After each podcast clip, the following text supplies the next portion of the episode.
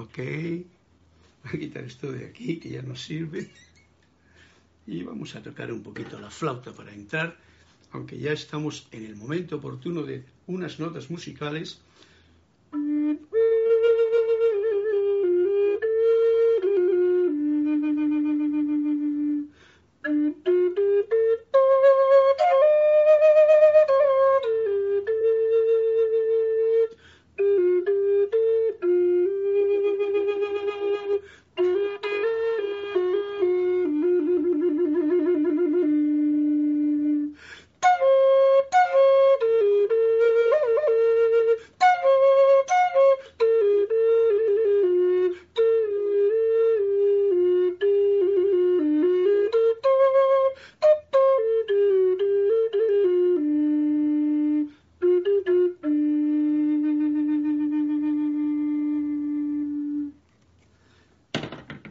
Yo antes he empezado, he tenido que cambiar el...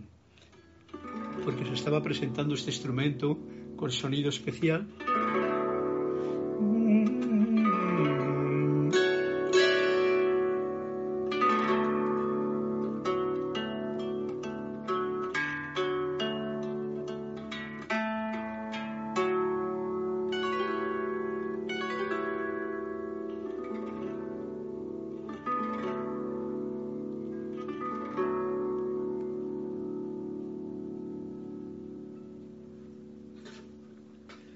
Buen sonido para comenzar esta clase, la voz del yo soy, martes 6 de octubre del 2020, 20, 20, mira dentro de ti, mira dentro de ti.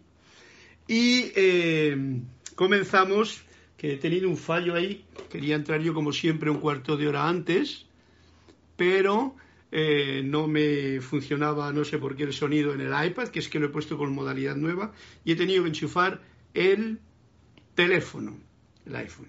Parece que todo está en orden, nadie ha dicho nada en contra y todo parece que está a favor. Así es que un fuerte abrazo, saludos y bendiciones a todos y todas los que estén ahora mismo eh, conectados, escuchando y ya veo que Rosana Vergara me está poniendo la página 240, lo miraré ahora en cuanto tenga la opción. Bienvenidos a esta clase de La voz del yo soy. Y yo soy, además del poco yo, yo soy Carlos Llorente, que es ese nombre del poco yo. y os saludo, os envío bendiciones y agradezco vuestra presencia, vuestros comentarios, todo lo que desde ahí surja para poder estar conectados, como Dios manda.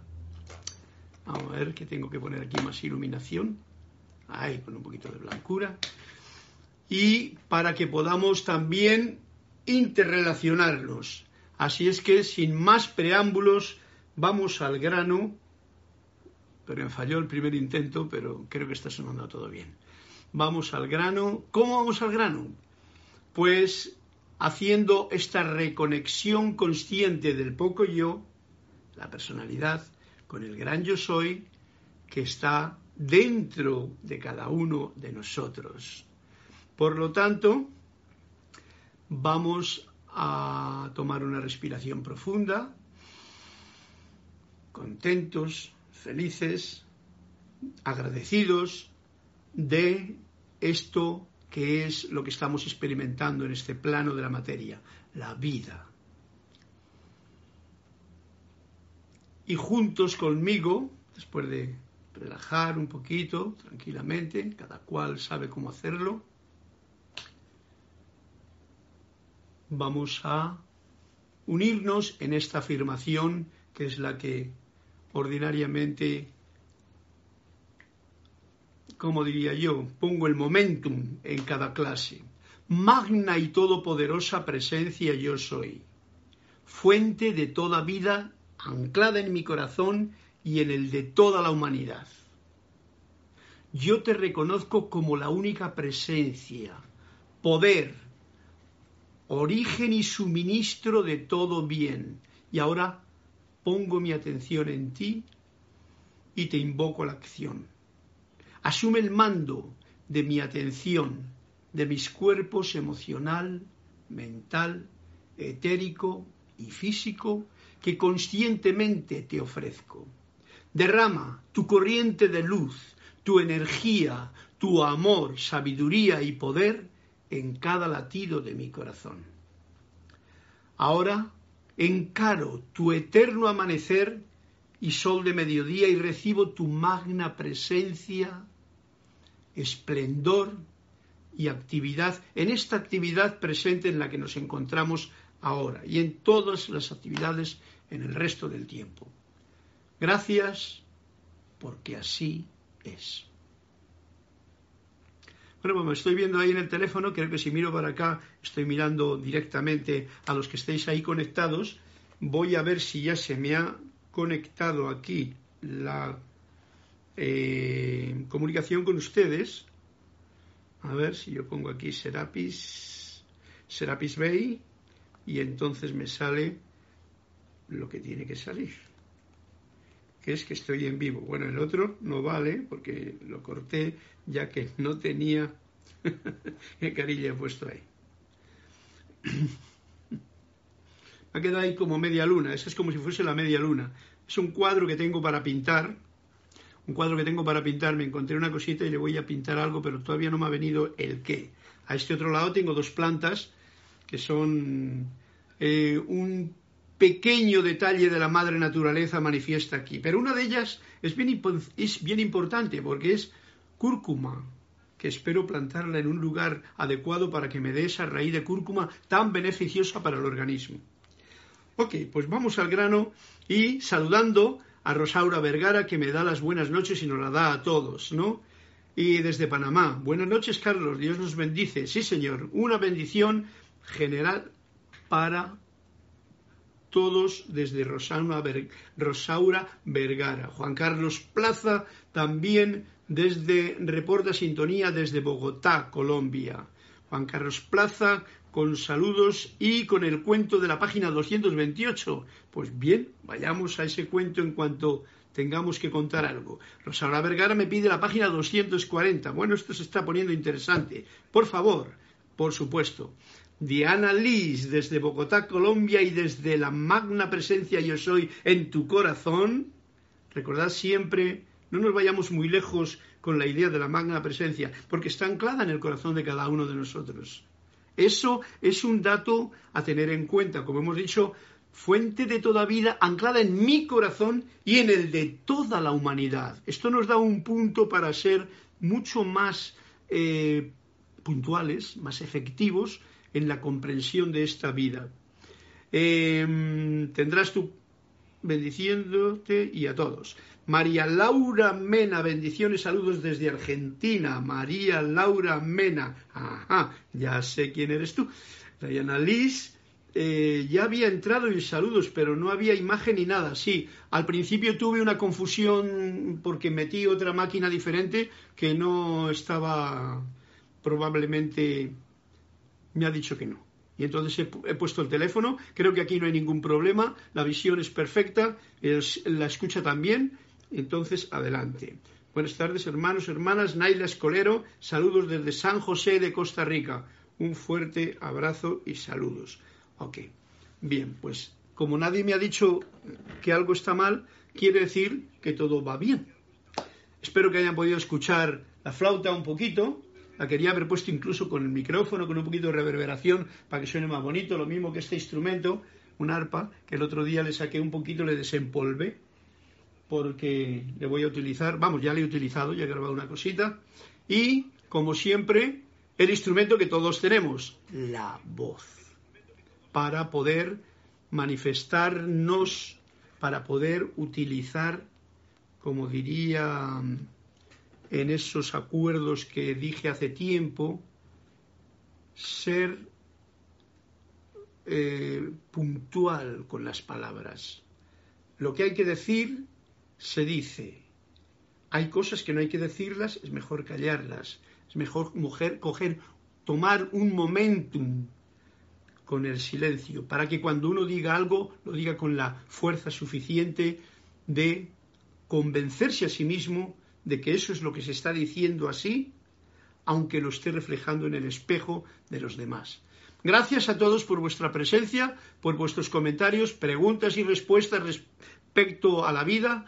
Aquí es un momento de ponerlas en la palestra. Tenemos ya cuentos y voy a ir directamente a, al grano. El grano de lo que quería yo traeros a colación es que el otro día, cuando leí eso de los santos, no sé si recordaréis la clase, de cómo eh, me dejé algo que venía posteriormente y quiero traerlo a colación porque es verdaderamente lo más importante. Decíamos que cuando se pone la atención en un santo, en un ser de luz, pues uno está atrayendo ese pensamiento, forma, etcétera, etcétera. Pero nos dice el amado Saint Germain aquí. ¿Mm? Instrucción de un maestro extendido. Después, no lo leí porque con eso ya me quedé, pero es tan importante que aunque lo puse en el dato de la lección de la clase anterior, en, en el título, sin embargo, dice aquí el amado Saint Germain. Sin embargo, cuando el individuo cae en la cuenta de que la energía dentro de sí es omnipresente y que está a la espera de ser dirigida conscientemente, no nos cabe duda de que podrá hacer cosas mucho más poderosas que cualquier pensamiento forma. Recordad voy a leerlo de nuevo porque sé que de golpe entrar así en un tema tan profundo, pues como que puede uno quedarse por aquí entra y por allá sale, ¿no? Y esto es bien importante. Y me lo estoy diciendo a mí, pero rebota con la comprensión de ustedes. Estábamos hablando en la clase anterior de que el poder, de que un santo podría ser o no ser ascendido, etcétera, etcétera, de que un santo es alguien que, digamos, que la devoción de la gente busca un momentum, una forma y entonces ocurre algo. Tú pides algo y te es devuelto. Porque hay un pensamiento forma, pensamiento forma. Una forma que le ha dado, pues bueno, con un santo, San Crispín, San el que queramos llamar, ¿no? La iglesia se ha encargado de hacer muchos santos y bueno, pues ahí están. Sin embargo, y esto es lo que yo quiero hacer recalcar hoy día, sin embargo, cuando el individuo, o sea, yo, o sea, tú, cae en la cuenta de que la energía, ¿eh? daros cuenta que todo es vibración, todo es energía, dentro de sí mismo, dentro de uno mismo, es omnipresente, o sea, que está todo el tiempo presente y en todo. Cuando te das cuenta de eso y que está a la espera de ser dirigida, o sea, es como que hay una energía que está en la espera de que venga a ver qué haces conmigo. Como no hemos sido educados en esta dirección, pues lo tenemos bastante verde. Y entonces creemos que hay que acudir a un santo, que hay que acudir a alguien, en vez de acudir a uno mismo, que es el gran yo soy, con todo el suministro de energía. Eso es lo que estamos tratando de compartir para convencernos verdaderamente de que pensamiento, ciencia, sentimiento, religión, ¿eh? espiritualidad y voluntad, el hacer, esas tres cosas, esas tres cualidades han de estar alineadas y ahí es cómo se manifiesta, cómo se precipita en la vida. Cuanto más alineamiento, cuanto más certeza hay y cuanto más acción, para que no se quede solo en algo científico de revista, o algo religioso de yo pido, místico y tal, sino que tienen que estar las tres cosas en acción. ¿eh? Ahora mismo se me ha fallado esto, pues inmediatamente, ¡pum!, acción para cambiar y que podamos tener la actividad que, que corresponde, pues a la hora. Bien, dentro de sí es la energía dentro de uno mismo es omnipresente. Y cuando también se da cuenta y cae en la cuenta, caigo en la cuenta, caes en la cuenta de que está a la espera de ser dirigida conscientemente, no nos cabe duda, dice el amado maestro Saint Germain, de que podrá hacer cosas mucho más poderosas que cualquier pensamiento forma. En alguna forma nos lo estuvo diciendo el amado Maestro eh, Ascendido Jesús también. Estas cosas que yo hago y mucho más, ustedes las pueden hacer. Pero claro, Para ello hay que seguir una de las mm, reglas fundamentales que él seguía. El Padre y yo, no el Padre allá lejos y yo somos uno en la lejanía o en, en la mente, no. El sentimiento de unidad aquí, dentro de uno mismo, el gran yo soy y el poco yo al servicio, ¿eh? la personalidad al servicio, es uno. Y eso es una conciencia, es algo que debemos de trabajar porque, como os he dicho en clases anteriores, estamos muy programados para estar en la dualidad y en la división. Ya la división ya son tres o cuatro. Dualidad es dos. Fijaros lo que estoy diciendo. Dualidad ya es el concepto que yo digo cuando yo digo yo soy poco yo y la presencia. Si no lo digo convencido, como hemos hecho ahora en esta mm, afirmación de unidad, como cuando decía Jesús, el Padre y yo somos uno, que era la afirmación que él en algún momento, de alguna forma, la estaba diciendo, ¿no? O yo soy, el gran yo soy, la resurrección y la vida de todo lo que hay en mí y que todavía está medio moribundo y que no ha resucitado.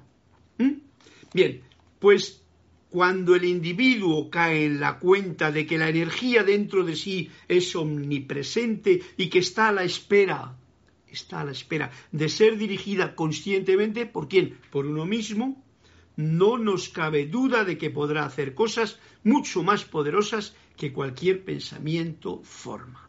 Con esto lo dejo para que todo el resto sea cómo puedo yo poner en práctica esta frase en mi vida con respecto a todo.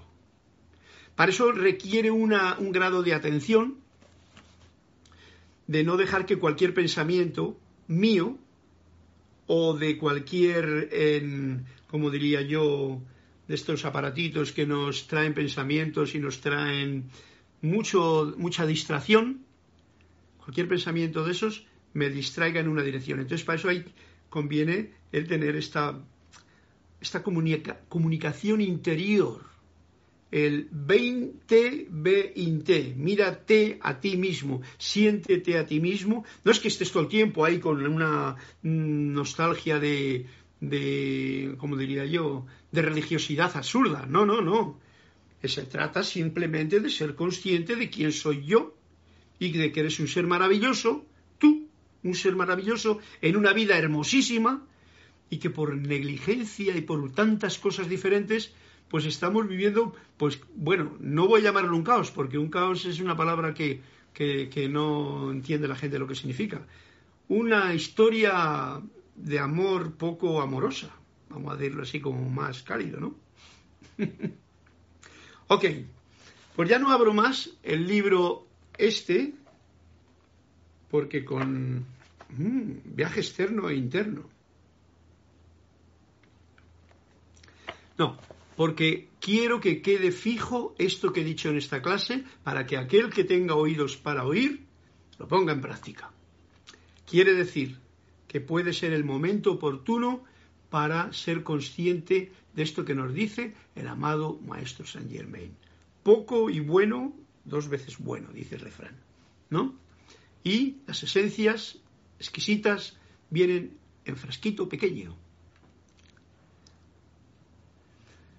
Vamos a ir entonces directamente a uno de los cuentos que me habéis pedido. Y uno de los cuentos que me habéis pedido ha sido el Juan Carlos Plaza me ha dicho en la página 228. Juan Carlos, está Bogotá, un saludo cordial y vamos a la página 228 para empezar con un cuento, pero sin que se nos olvide lo que nos ha afirmado el amado maestro Saint Germain. Vamos a ver, Juan Carlos, atento para que si tienes algo que explicar al respecto, pues me eches una mano.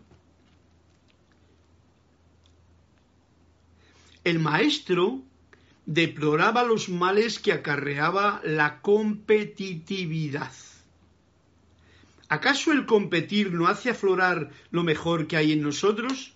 Le preguntaron. Todo lo contrario. Hace aflorar lo peor, porque te enseña a odiar. ¿Odiar qué? Odiarte a ti mismo por permitir que tu actividad venga determinada por tu competidor, no por tus propias necesidades y limitaciones, y odiar a los demás porque lo que buscas es triunfar a su costa. Y sigue diciendo el, alumno, pero eso suena a una especie de requiem por el cambio y el progreso, protestó alguien. Y dice el maestro, el único progreso que hay es el progreso del amor y el único cambio digno de producirse es el cambio del corazón. Fijaros qué detalle más clarito en este caso y nos lo ha dicho. El único progreso es el progreso del amor. Si progresamos en eso, ahí sí que hay progreso. Y el único cambio digno de producirse es el cambio del corazón. El cambio del corazón no es más que de tener un corazón cerrado a tenerle abierto. Así, a todo, a la vida, a lo que se te presente en cada, en cada día, día. Vamos a contar un día como un como un, uno de los tesoros que tenemos a mano. 24 horas, 24 monedas. El tiempo, el espacio, los movimientos, las comprensiones, los acercamientos a diferentes personas, mis propios pensamientos y sentimientos. Porque el despertar, por ejemplo, que podría ser un cambio, no es en realidad abrir los ojos para ver afuera, el despertar es abrir el propio corazón. Eso es un despertar verdadero. Cuando uno abre el propio corazón y dice aquí, el único cambio digno de producirse es el cambio del corazón. Entonces, cuando se abre el corazón a lo que uno tiene delante, en la sencillez de tu propia vida, ahí hay un progreso. Fijaros que lo que ha dicho algo que se está utilizando en estos tiempos muy... Tengo aquí un disco mal. Eh, en estos tiempos mm, modernos que estamos viviendo, no ahora mismo, sino en todo el periodo último, todo es competitividad. Dice, no, no, el competir no hace aflorar lo mejor que hay nosotros, y eso os lo digo, eso es Está clarísimo lo que dice el maestro. Y claro, lo estamos mirando desde la óptica de la edad dorada de Saint Germain, no desde la edad cristiana. La edad cristiana que ya hemos pasado, hay sí la competitividad y yo soy mejor que tú y tú eres mejor que el otro y yo corro más que tú y yo, mi padre es mejor que el, tu padre y mi coche es mejor que tu coche y mi jardín es más verde que el tuyo. Tonterías programadas desde la infancia en cada uno de nosotros tenemos todos, recordémoslo. Por eso uno quiere ser competitivo hasta con uno mismo y quiere ser, eh, ganarse, ¿no? Tengo que aprender más. Y en realidad a veces no hay que aprender más, aprender de fuera más, sino abrir el corazón más, porque ahí está la riqueza que uno tiene que comprender. Y es en máxima sencillez por ejemplo, comprender, fijaros, lo digo en palabras, comprender que somos seres de luz, que somos seres luminosos y que estamos enturbiados por, por tanto concepto. Comprenderlo verdaderamente, eso tiene de la marinera. Pues bien, Juan Carlos, esto es, este ha sido tu cuento que le voy a marcar aquí para que no salga de nuevo. Y tenemos otro cuento que sería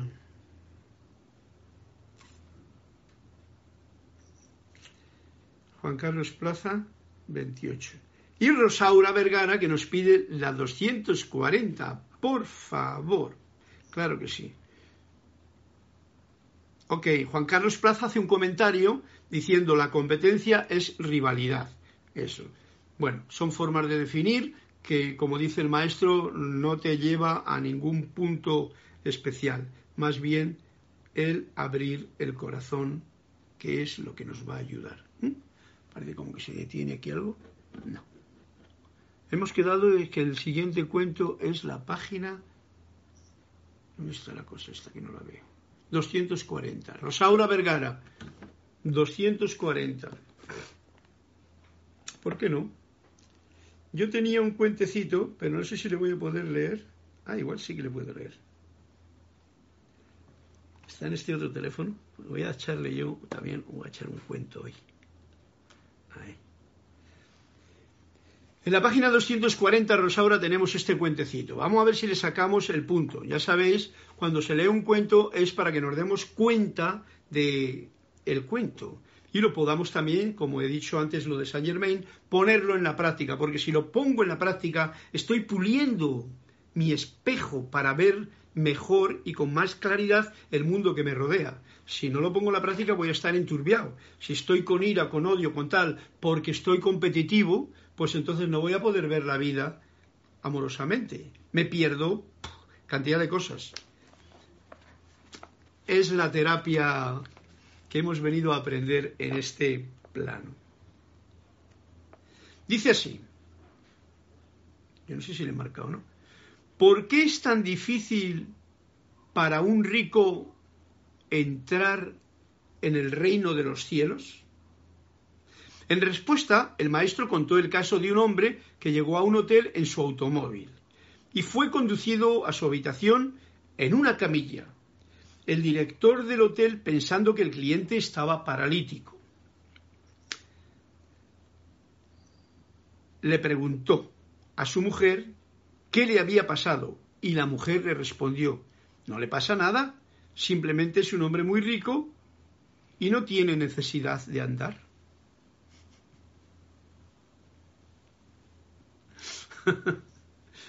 este cuento es gracioso, ¿no? Es un poquito, hay que darle la vuelta al, maletín.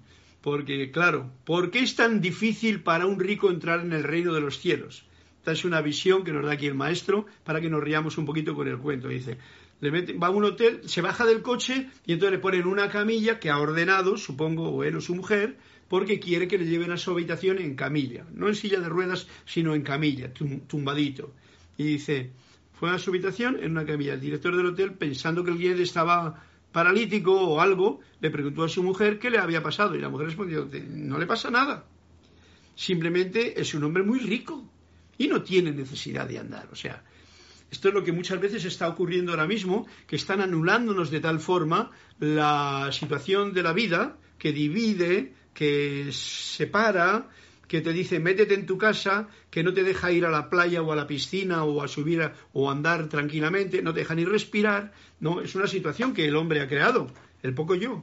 No vamos a decir está bien o está mal, ese es un problema del que lo del que lo ha creado, del que lo recrea y cada cual que se busque su camino, respetando a la vida y a los demás. Pero lo que ocurre es que si no andas, ¿eh? Yo, por ejemplo, ahora mismo hoy he estado andando cantidad porque ya puedo andar. Os dije el día pasado que había, que había tenido estos 15 días, había tenido un, incidente ahí en el pie que me metí, un pincho que me dejó. ¡fua!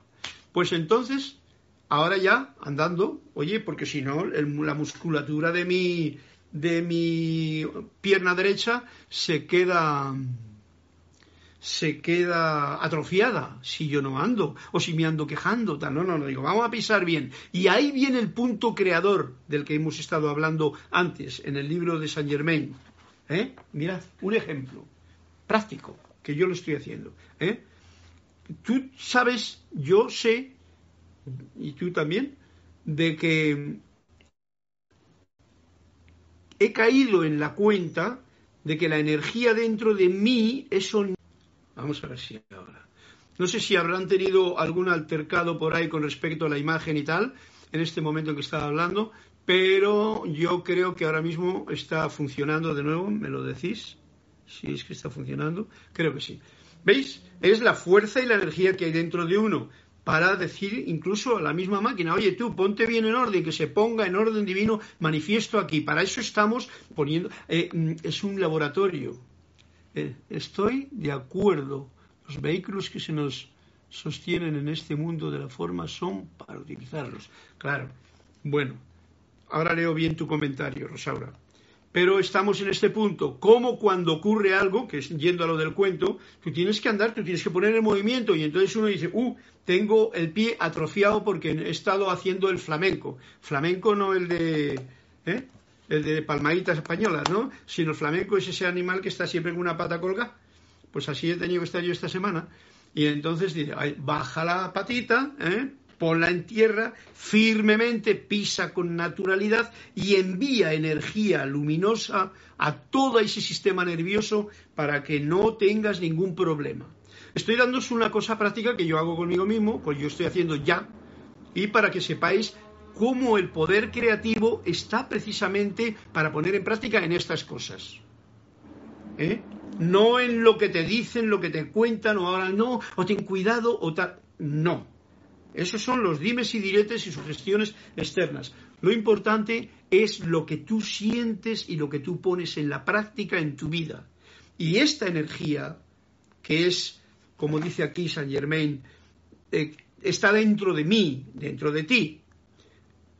Igual, es omnipresente y está a la espera simplemente de ser dirigida. Pues entonces, si está a la espera y lo sabemos, ¿por qué voy a estar yo esperando a que algo o alguien me haga un... No, no, no, soy yo con mi voluntad y mi eh, visión y mi certeza y mi conocimiento lo ponga en acción. Y entonces se pueden hacer cosas mucho más poderosas. Yo tengo que deciros que hoy he andado perfectamente, no tengo ningún... Me he puesto un calzadito adecuado, me he comprado unas zapatillas para que si piso un clavo así de grande no me pase nada. Porque claro, hay que aprender de la experiencia, ¿no?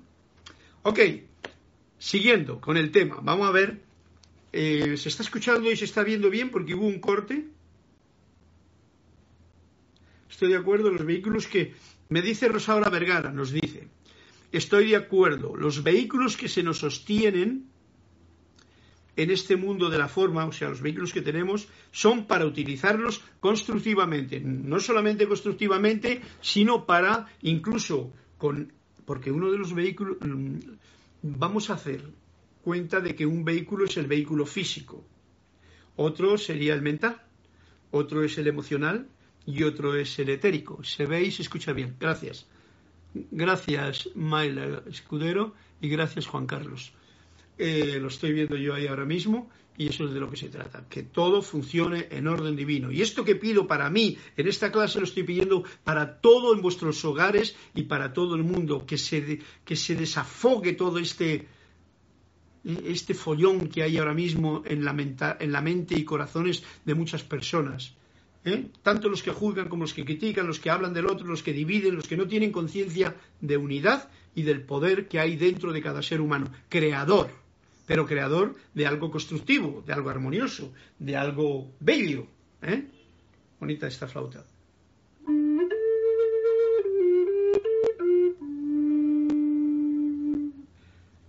Solamente esa melodía.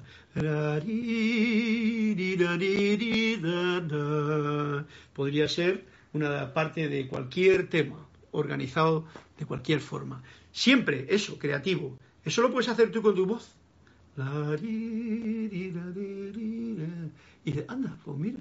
Y lo repites. Porque si tú no repites algo de lo que estás haciendo, no lo das poder. Y estoy hablando no de lo que decía solamente, mm, como, como Rosaura, de que mm, son para utilizarlos constructivamente. Es que es un poder. El poder de la visualización, el poder de la mente, el poder de la palabra cuando todo eso se dirige en la consciente, constante y sostenida dirección, se logra algo. Y entonces si tu conciencia y tu motivación es constructiva, pues se logra algo constructivo. Y si no, pues quieto parado. No hagan nada que no sepas para dónde, en qué dirección va, ¿no? ok, vamos a ver. Saludos, Marian, Marian, Marian Mateo, desde Santo Domingo. Marian Mateo, supongo que se, dirá así. O María, Marian Mateo. Saludos, Carlos, desde Santo Domingo. ¿Y esto? RD. Bien. Un fuerte abrazo hasta Santo Domingo. Fuerte abrazo hasta allí donde todos ustedes estén. Yo quería traeros a colación, no hay ningún cuento más, pero creo que tengo yo por aquí un, algo bien especial. A ver si lo encuentro. Algo bien especial que encontré hace un tiempo y os lo quiero compartir. Es un cuento, es una historia, es una visión, es una visión de vida. Recordemos, estamos trayéndonos al vientre de la madre, de una madre, recordando este vientre de esta madre que nos está cuidando. ¿Vale? Olivia, fuerte abrazo hasta Guadalajara. Y dice así, en el vientre de una madre había dos bebés. Uno le preguntó a otro, quizá lo conocéis, pero por si acaso alguien no lo conoce, pues lo leo porque es interesante. ¿Crees en la vida después del parto? ¿Mm? Imaginaros, dos bebés. Yo tengo una sobrina que tiene dos bebés y luego otros dos. O sea, tiene ya de seis años mellizos y otros dos. Entonces, uno le dice al otro, dentro del, del vientre de su madre, ¿crees en la vida después del parto? No después de la muerte, después del parto. El otro respondió, por supuesto, tiene que haber algo después del parto. Tal vez estemos aquí pues para prepararnos para lo que vendrá más tarde. Ojo con la, la, situación que nos ocurre ahora. Tonterías, dijo el primero. ¿Qué clase de vida será, sería esa? El segundo dijo, no lo sé, pero estoy seguro que habrá más luz que aquí. Está en el vientre y ahí no se ve ni torta. Tal vez podamos caminar con nuestras propias piernas y comer con nuestra propia boca. Tal vez tendremos otros sentidos que no podemos entender ahora. El primero dijo, esto es absurdo, hombre. El cordón umbilical que nos proporciona nutrición y todo lo que necesitamos, ese, ese, a ver, el cordón umbilical nos proporciona nutrición y todo lo que necesitamos. El cordón umbilical es muy corto. La vida después del parto está fuera de discusión. Y el segundo niño o niña eh, insistió. Bueno, supongo que hay algo y tal vez sea diferente de lo que es aquí. Tal vez ya no necesitemos este tubo físico, se refiere al cordón umbilical. El primero cuestionó. Tonterías. Y además, si realmente hay vida después del parto, entonces, ¿por qué nadie ha vuelto de allí? Mirad que esta cosa es una de las cosas que dice la gente que no se da cuenta de dónde está el, proceso. Bueno, no sé, dijo el segundo, pero seguramente encontraremos a mamá y ella nos cuidará. El primero respondió, mamá, ¿realmente crees en mamá? Porque está en el vientre y no comprende que está dentro de mamá. ¿Realmente crees en mamá? Eso es ridículo. Si mamá existe, entonces, ¿dónde está ahora? A ver, dímelo. Y el segundo dijo, ella está pues a nuestro alrededor. Yo creo que estamos rodeados por ella. Somos de ella. Vivimos de ella. Sin ella este mundo en el que estamos no sería y no podría existir. Dijo el primero, bueno, no puedo verla, así que es lógico que no existe. A lo que el segundo respondió, a veces, cuando estás en silencio, si te concentras y realmente escuchas, podrás entender su presencia y escuchar su voz amorosa.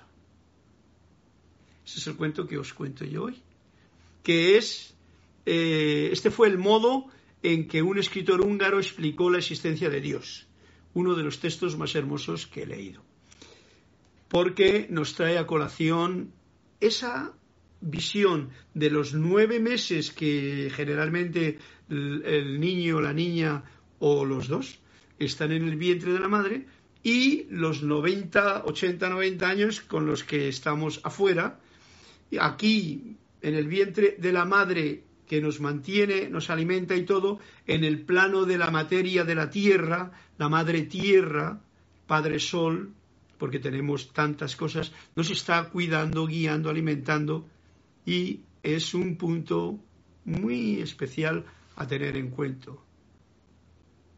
No, no se llama, es un, no, es un cuento, es una, como diría yo, una historia que escribió un, señor húngaro que ni siquiera sé quién es, que explicó la existencia de esa forma, estaba explicando la, situación de, que de, dónde estamos, ¿no? Para la gente incrédula, ¿no? Que dicen, ay, pues nadie ha venido de por allá, ¿no? Y, no ha venido, no te preocupes. Ok, vamos a ver que hay unos comentarios que están viniendo por aquí. María Mateo, ¿cómo se llama el cuento? Pues ya te he dicho, bendiciones de Raiján. Naila Escolero, hermosísimo, Rosaura Vergana, es una analogía hermosa y completa. Así es, eh, Rosaura, una analogía que tiene que ver lo uno con lo otro y que yo me, me ha gustado traerlo a cuento para disfrute de todos nosotros. Y vamos a ir ahora, uy, cómo se pasa el tiempo de rápido, el de la clase también, día a día también, las semanas también. Al libro de Manuel, eh, libro de Manuel en la página 144.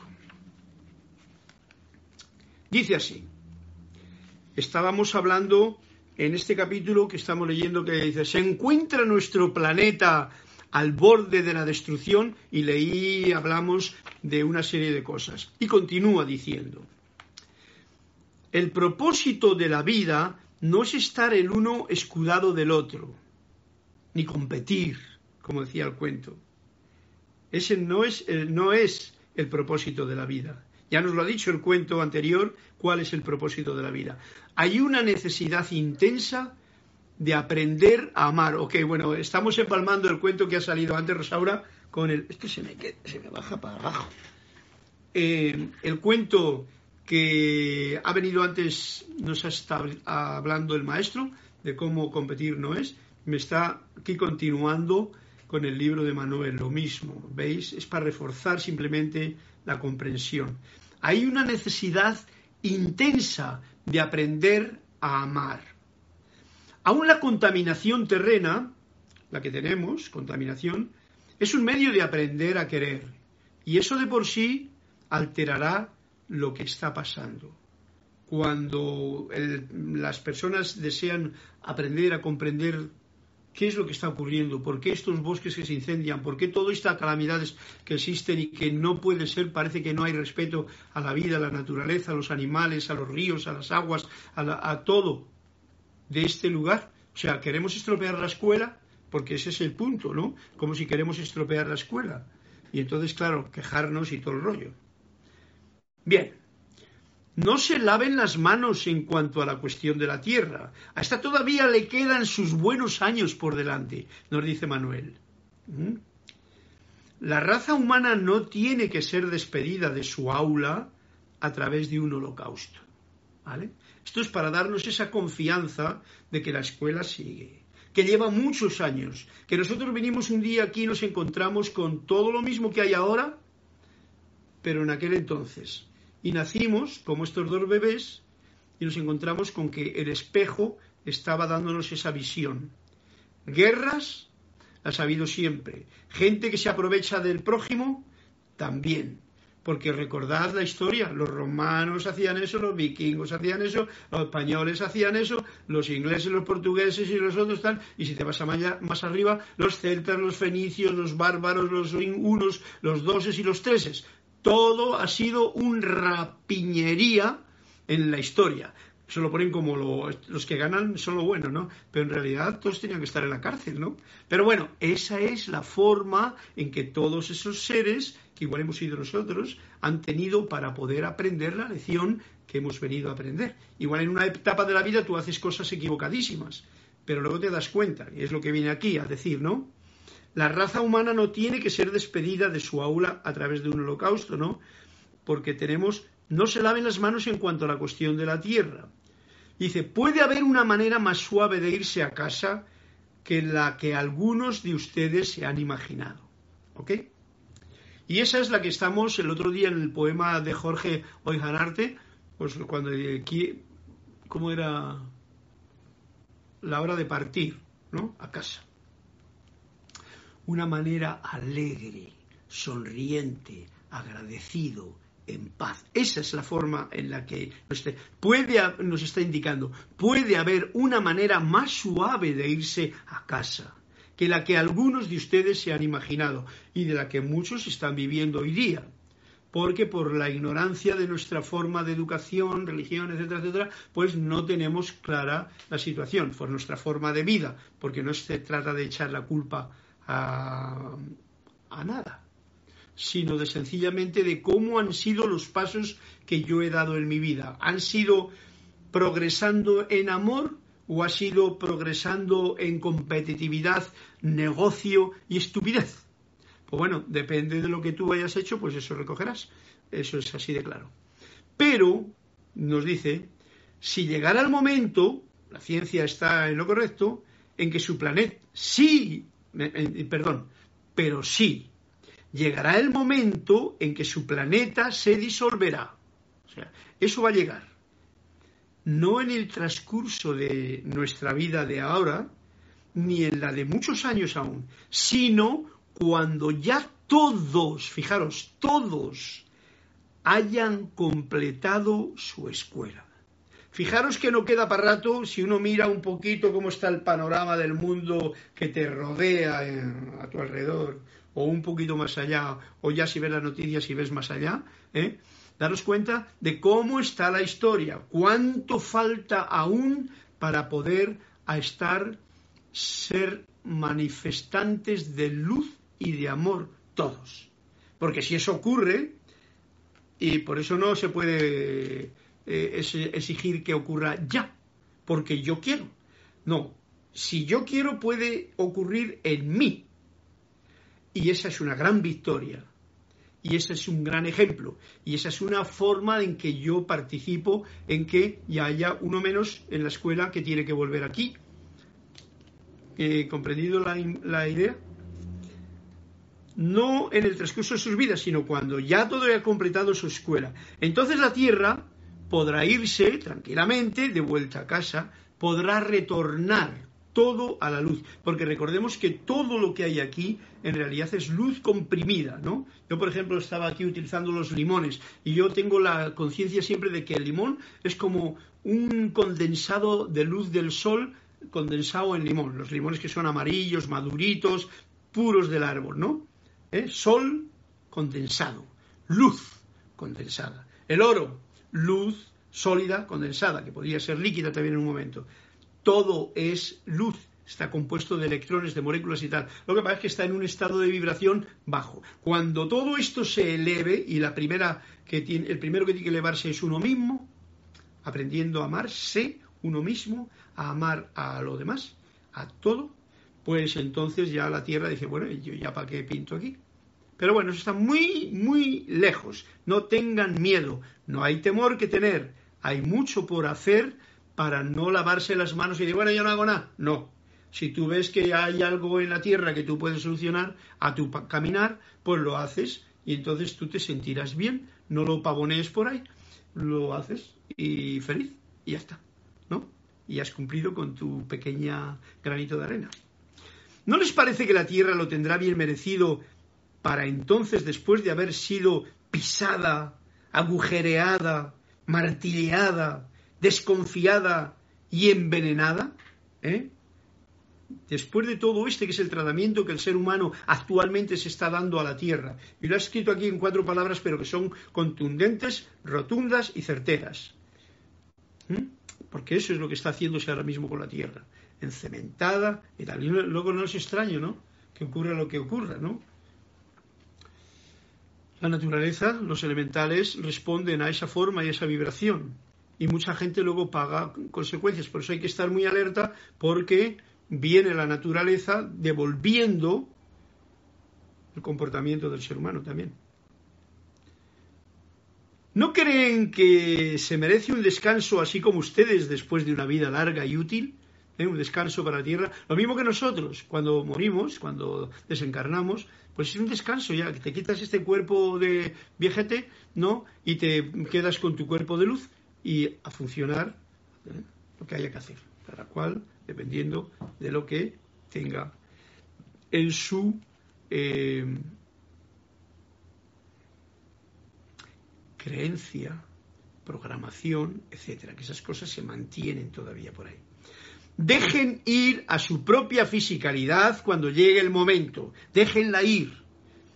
Esto está diciendo, no se agarren a lo conocido cuando llegue el momento de partir.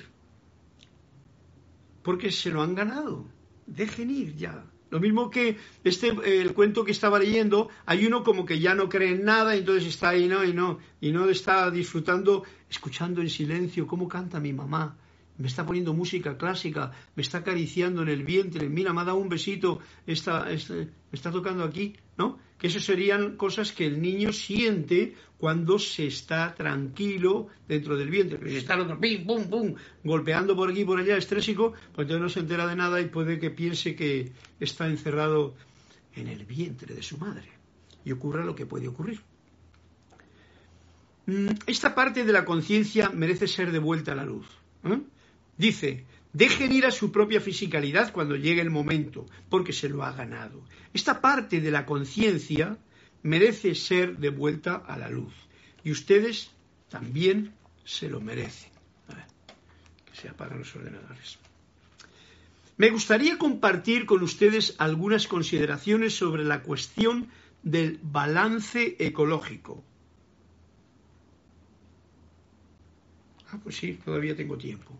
Vamos a ver qué nos comparte. Balance ecológico. Nos está diciendo que nos va a compartir unas cosas Emanuel.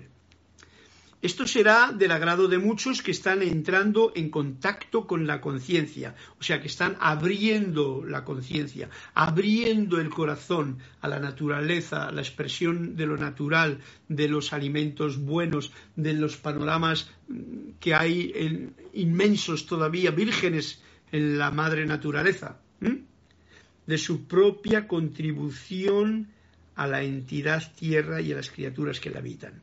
Perdón. Esto será del agrado de muchos que están entrando en contacto con la conciencia de su propia contribución a la entidad tierra. O sea, hay mucha gente, hoy día hay mucha gente, más de la que nos imaginamos, porque eso no sale en las noticias. Es más, muchas veces si sale hasta lo desprestigian, de que hay gente que está cuidando mucho la tierra, de que está cuidando mucho la alimentación que entra que sea una alimentación no para mi placer o mi orgullo decir yo me puedo permitir una comida, eh, sino para alimentar correctamente este templo, este organismo. Ese es otro punto bien especial. Hay muchos otros quienes encontrarán muy poca conexión entre algunos de los demás puntos de discusión, de lo que va a decir ahora, y los asuntos meramente terrenales de la sustancia sobre la cual están parados, sobre la comida que comen y el aire que respiran. Ustedes podrán cuestionarse. Bien, bueno, si soy un alma y estoy aquí para aprender, ¿por qué tengo que estar tan preocupado con esas circunstancias que existieron antes de que yo naciera y que seguramente continuarán existiendo después de que yo haya salido de este mundo? Tan manchado y sucio y me haya desplazado hacia otras áreas de mi propia de la conciencia. ¿Mm? Es una cuestión que nos podemos hacer. Oye, pues si yo me encontré el mundo hecho una porquería y yo vengo aquí, pues bueno, lo, disfruto, hago lo que sea para mi provecho, para mi beneficio, para tal y cual, y lo demás que le den. Me voy y así lo encontré, pues así lo dejo. Eso es la, la consideración que nos está haciendo para un balance ecológico. Y dice Manuel, la única respuesta que se le puede dar a tal pregunta es que el mundo, este en el que vivimos, es un espejo. Es un espejo. Ya lo he dicho yo varias veces, los maestros lo dicen, ¿eh? es un espejo. No le rompamos en pedazos cabreados con el espejo que vemos. Y que cuanto más se le pule, y limpia, tanto mejor puede uno ver su propio reflejo. Cuanto más pules el espejo de lo que ves y limpias, más, mm, tanto mejor puede uno, yo, tú, puedes verte en ese espejo. Daros cuenta de que se dice muchas veces que el mundo es dependiendo del, de la suciedad con, lo que tienes, que tienes en tu propia gafa, ¿no? O el color con que lo miras, ¿no? Esto es bien importante. No vas a ir a limpiar el mundo, ¿eh? aunque si te toca, pues ya te he dicho, como antes, ves algo que está en desorden, pues pon en su sitio. Ves algo que está sucio y tal y cual, pues lo colocas en la papelera. No, en fin, sé ecológico con tu conciencia de voluntad. Eh, cuanto, ¿cómo dice? Se le puede y que cuanto más se le pule y limpia, tanto mejor puede uno ver su propio reflejo. Bien, ¿qué es lo que uno puede pulir y limpiar? A uno mismo, ¿vale? Si tú te pules a ti mismo, si yo me pulo a mí mismo en cómo actúo con respecto, por ejemplo, a lo que nos ha hecho Saint Germain, actuando creativamente, cómo me pulo sacando toda la basura que tengo en mi propio pensamiento o que me puede venir en un momento determinado. Para eso tenemos tantas, tantos sistemas. No alimentar pensamientos, sentimientos destructivos, quejas, juicios, condenaciones, en fin, todo ese rol que ya lo tenemos todos bien sabidos, pero que no se trata de saberlo, sino de ponerlo en práctica. Esa es la forma de pulir nosotros, como estudiantes de la luz, muchas veces se dice purificación, ¿no? es una palabra muy, muy pura. Pulir el espejo para que tú puedas ver con claridad el mundo. Y entonces, en vez de ver destrucción, ves almas que están aprendiendo en la escuela, cada uno a su manera. Y algunos se lo toman bien complicado. Otros, pues no tanto, y otros lo disfrutan. Todo depende de qué clase de mensajero te has convertido, lo repito más eres mensajero del juicio, de la condenación, etcétera, eres mensajero de, de las cosas positivas y te elevas y tal, aunque algunas veces te caigas, ¿no? El guerrero, el cazador, el, el personaje que quiere ir para adelante, que lucha por eso, o eres el guerrero, eres el mensajero de la verdad. Mensajero de la verdad está con la música, con el canto, con la alegría, con el gozo, con la comprensión de lo que estamos llevando a cabo. Este tiene el espejo, le pule cada día más, con vibración musical. ¿Ok? dice, ya que la esencia, el propósito de la vida es el descubrimiento propio. Por eso digo lo de pulir tu propio cristal con lo que lo miras, tu propio visión mental, emocional, etérica. Eso es lo que hay que pulir en uno.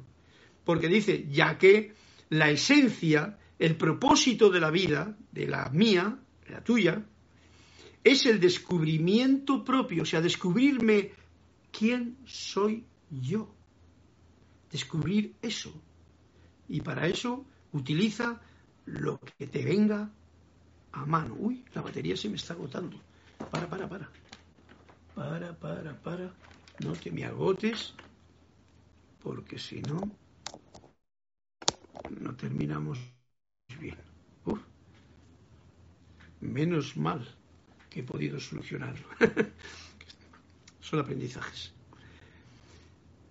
No cae de su peso el que los elementos que se usan para tan magnífica aventura, ¿eh? magnífica aventura es realmente eh, hacer, eh, como diría, el propósito de la vida es el, descubrimiento. Ese es una, el descubrimiento propio es una mágica, magnífica aventura.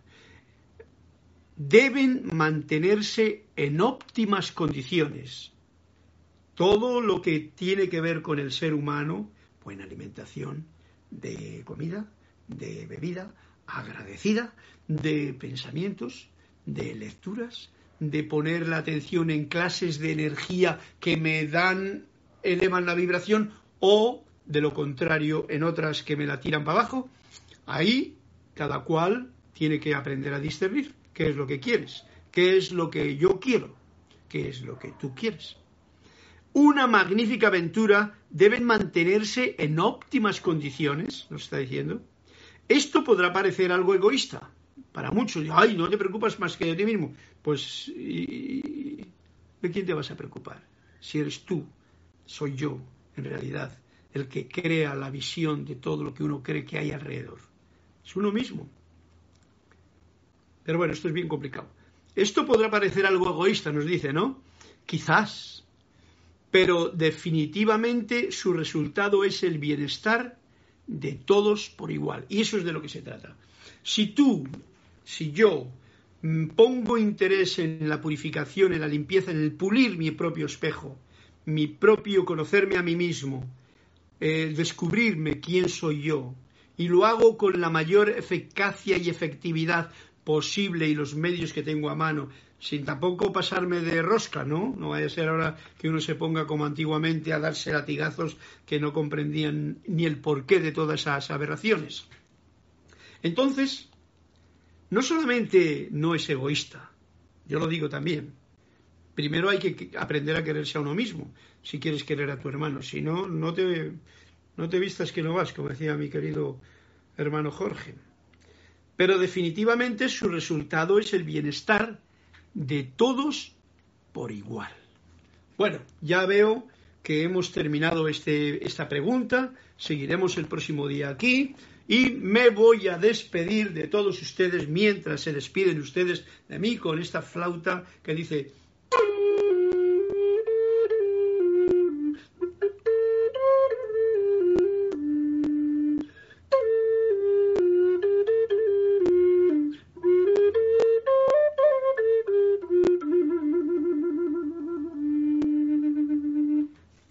Muchas gracias, mil bendiciones. Hasta una nueva y próxima oportunidad. Que la paz, la gracia y la libertad responsable nos acompañe. Hasta la próxima oportunidad. Bendiciones mil en la luz de Dios que nunca falla.